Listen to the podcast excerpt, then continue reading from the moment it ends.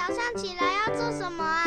刷牙、洗脸、整棉被，还有要听《圣经》，好好听。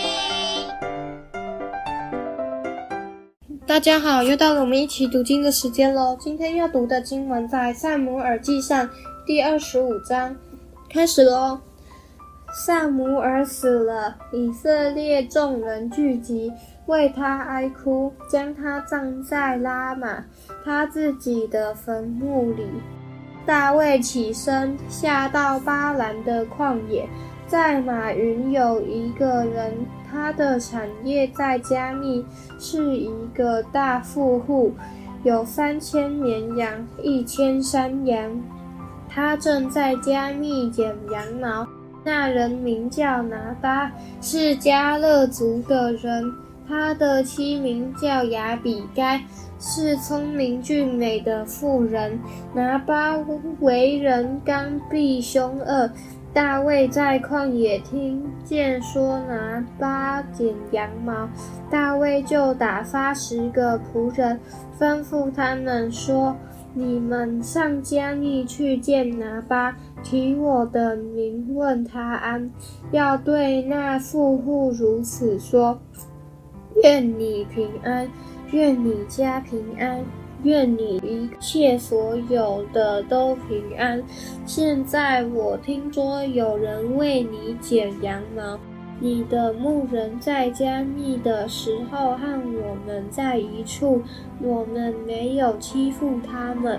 他们也未曾失落什么，可以问你的仆人，他们必告诉你。所以愿我的仆人在你眼前蒙恩，因为是在好日子来的。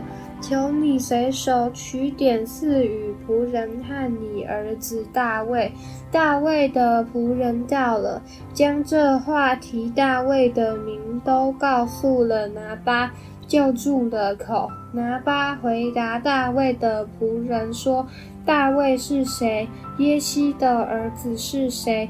近来被逆主人奔逃的仆人甚多，我岂可将饮食和为我剪羊毛人所宰的肉给我不知道从哪里来的人呢？大卫的仆人就转身从原路回去，照这话告诉大卫。大卫向跟随他的人说：“你们个人都要带上刀。”众人就都带上刀，大卫也带上刀。跟随大卫上去的约有四百人，留下两百人看守器具。有拿八的一个仆人来告诉拿八的妻雅比该说：“大卫从旷野打发使者来问我主人的安，主人却辱骂他们。”但是那些人待我们甚好，我们在田野与他们来往的时候，没有受他们的欺负，也未曾失落什么。我们在他们那里牧羊的时候，他们昼夜做我们的保障。所以你当筹划，看怎样行才好，不然祸患定要临到我主人和他全家。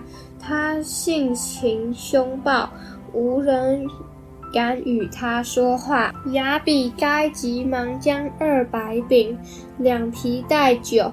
五只收拾好了的羊，五细亚烘好了的穗子，一百葡萄饼，二百无花果饼，都驮在驴上，对仆人说：“你们前头走，我随着你们去。”这事她却没有告诉丈夫拿巴。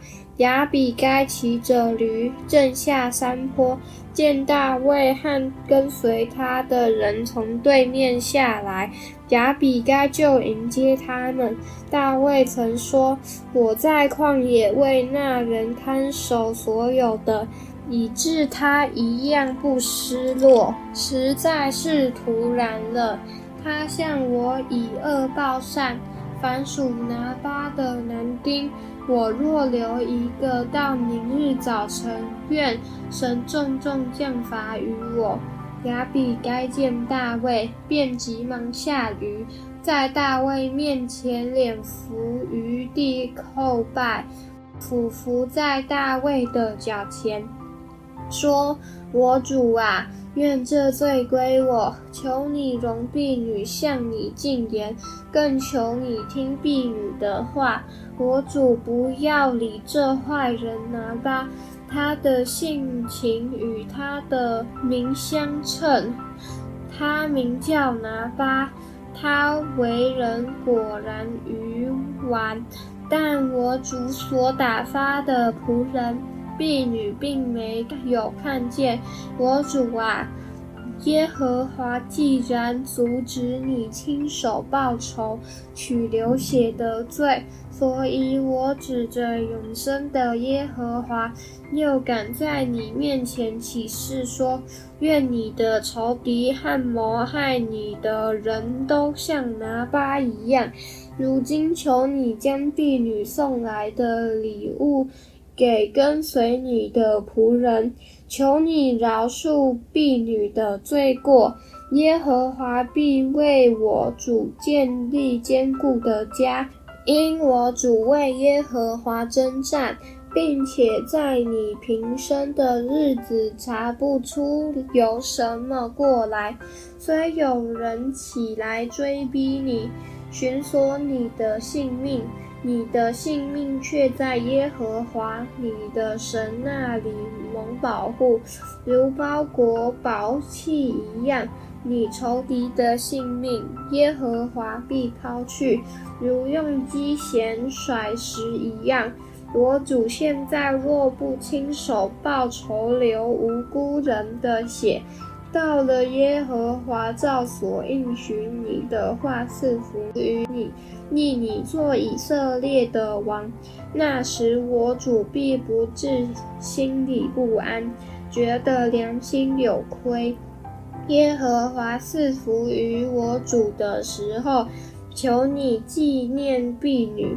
大卫对亚比该说：“耶和华以色列的神是应当称颂的，因为他今日使你来迎接我，你和你的剑士也当称赞，因为你今日拦阻我亲手报仇，流人的血。”我指着阻止我加害于你的耶和华以色列永生的神起誓：你若不速速的来迎接我，到明日早晨，凡属南巴的男丁必定不留一个。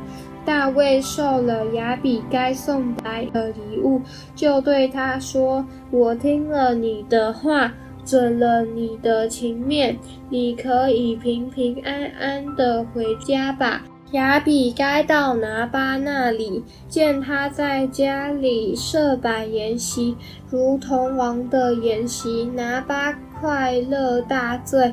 亚比该无论大小事都没有告诉他，就等到次日早晨。到了早晨，拿八醒了酒，他的妻将这些事都告诉他，他就魂不附体，身僵如石头一般。过了十天，耶和华击打拿八，他就死了。大卫听见拿八死了，就说：“应当称颂耶和华，因他生了拿八，羞辱我的冤。”又阻止仆人行恶，也使拿八的恶归到拿八的头上。